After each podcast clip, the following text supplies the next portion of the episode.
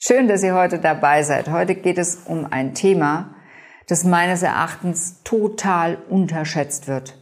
Es geht nämlich um einen Krankmacher, unter dem ganz viele Leute leiden, aber die wissen gar nicht, dass das ein Krankmacher ist. Es geht nämlich um die Verstopfung. Es ist definitiv das größte Verdauungsproblem im Westen. Die Verstopfung, auch Obstipation genannt. Allein in Deutschland geht man davon aus, dass 15 Millionen, 20 Millionen davon betroffen sind, ohne Berücksichtigung der Dunkelziffer. Und diese dürfte riesig sein, denn die meisten, auch die Medien, scheuen sich immer noch über dieses oft als unangenehm empfundene Thema zu sprechen. Sie behandeln sie wie ein Tabuthema, diese Verstopfung. Die meisten von den Betroffenen greifen nämlich still und eher heimlich zu Abführmitteln. 57 Prozent der Menschen in Seniorenwohnheimen benutzen Abführmittel regelmäßig. Dass diese das Problem nicht nur hinausschieben, sondern immer weiter verschlimmern, kann man sich vielleicht vorstellen. Wann ist die Bezeichnung Verstopfung eigentlich angebracht? Dann, wenn man unregelmäßige Entleerungen durch zu harten Stuhl hat, oft mit erheblichen Anstrengungen und oder Schmerzen das Gefühl, nicht ganz entleert zu sein, sowie Blähungen, Bauchkrämpfe und Übelkeit. Und natürlich die Stuhlhäufigkeit. Normale Stuhlhäufigkeit wäre jedes Mal einige Zeit nach einer größeren Nahrungsaufnahme, also zwei bis dreimal täglich. Das kann man im Übrigen sehr schön bei Kindern beobachten, die sich gesund ernähren und viel bewegen. Ich kann dazu einfach auch noch mal eine Geschichte aus meiner Praxis erzählen, die mich hat wirklich hellhörig werden lassen. Es war eine junge Frau, die saß vor mir und hat gesagt, Frau Doktor, ich muss unbedingt was machen. Ich habe seit sechs Wochen keinen Stuhlgang mehr gehabt.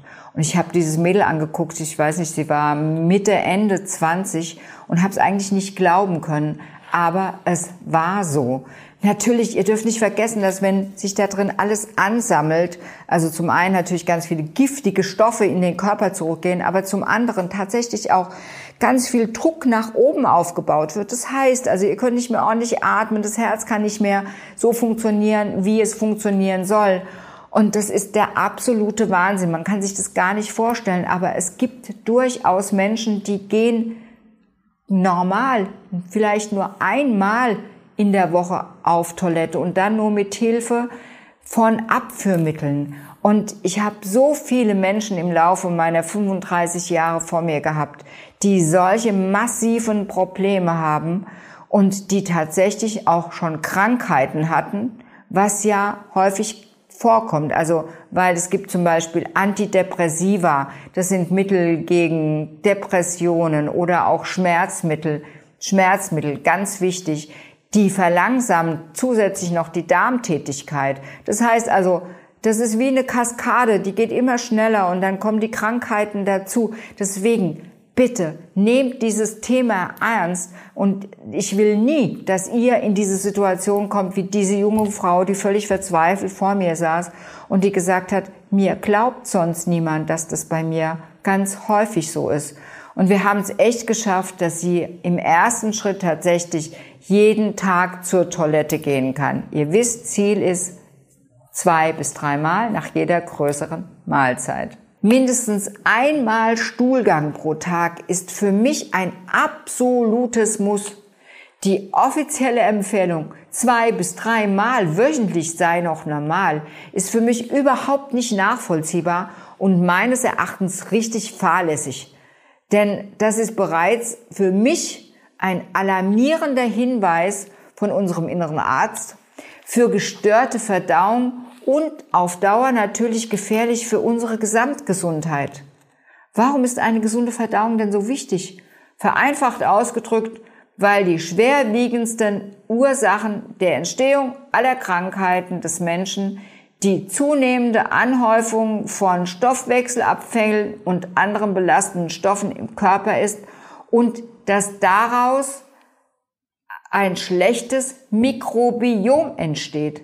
Eine gesunde Stuhlflora mit den gesunden Darm Darmbakterien ist ganz klar unser Versicherungsschutz unserer Gesundheit, wohingegen Verstopfung dazu führt, dass die unzählbaren Stoffwechselprozesse gestört oder sogar unterbunden werden, besonders unserer Immunzellen.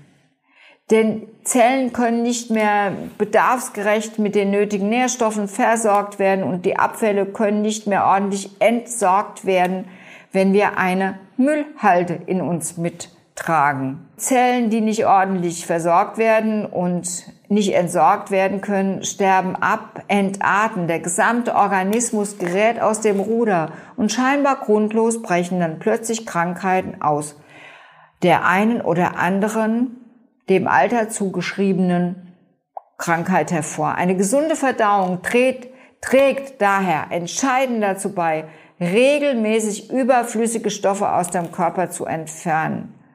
Und jetzt dürft ihr wieder raten, was die Verdauung behindert, nämlich ballaststoffarme Ernährung, wie in Fleisch- und Milchprodukten vorhanden ist. Ballaststoffe sind die Nahrungsmittel für unsere gesunde Darmbakterien. Davon gibt es null, aber auch wirklich null in tierischen Produkten wie Fleisch, Fisch, Milch und Milchprodukte und Eier. Du findest sie nur ausschließlich in pflanzlichen Lebensmitteln, besonders in Hülsenfrüchten, in Gemüse, in Salaten und in Obst. Meist enthält unser Körper auch zu wenig Wasser im Übrigen. Kaffee, koffeinhaltige Getränke und Alkohol entwässern zusätzlich und verschärfen die Situation. Ebenso wie Schmerzmittel, blutdrucksenkende Mittel, Beruhigungsmittel, Antidepressiva, Hustenmittel oder auch Eisenpräparate, die alle verlangsamen den Verdauungsvorgang. Und natürlich der gravierende Bewegungsmangel. Innere Bewegung schafft äußere Bewegung. Bitte vergesst diesen Satz nie. Schaut euch dazu die vielen, vielen Tipps an auf unserem YouTube-Kanal, die Schmerzspezialisten. Da kannst du ganz viel noch erfahren. Was also solltest du jetzt tun, damit du keine Verstopfung hast? Ist gesund. Das ist die beste Methode und deswegen überwiegend oder am besten ausschließlich pflanzliche Nahrungsmittel, Hülsenfrüchte wie Bohnen, Linsen, Erbsen, Vollkornprodukte und Früchte, Salate. Gemüse, die enthalten dann zusätzlich noch 90 Prozent Wasser. Ballaststoffe nämlich, die durch den Kochprozess auch viel Wasser aufnehmen können, sind quasi so ein Verdauungs-, also ein Kehrvorgang in deinem Verdauungstrakt. Gib dir sechs bis zehn Wochen Zeit, um eine normale Verdauung zu bekommen. Und das Indiz, dass bei dir die Verdauung wirklich wieder optimal funktioniert, ist, wenn du Toilettenpapier nur noch benutzen brauchst, um zu prüfen, dass du eigentlich gar keins bräuchtest. Verstanden? Hm. Euer Körper oder auch euer innerer Arzt reagiert extrem schnell, wenn ihr gut mit ihm umgeht. Und ich wünsche euch jetzt ganz, ganz viel Erfolg bei dieser Reise zu einer guten Verdauung und dass Verstopfung irgendwann ein Fremdwort für dich ist. Denn keine Verstopfung heißt gesund, gesünder zumindest sein. Und es zeigt auf, dass deine Darmflora sich erholt hat. Und eine gesunde Darmflora, das sagt die neueste Forschung, ist der Baustein oder der Hauptbaustein oder die Basis für ein gesundes, langes Leben. Und genau das wünsche ich dir. Ansonsten wünsche ich dir jetzt, dass ja, du dich wohler fühlst, weil eine gute Verdauung ist immer richtig toll und man fühlt sich viel, viel gesünder und fitter, trägt halt kein Altlast, kein Ballast mit sich herum und genau das wünsche ich dir. Bis zum nächsten Mal. Ciao.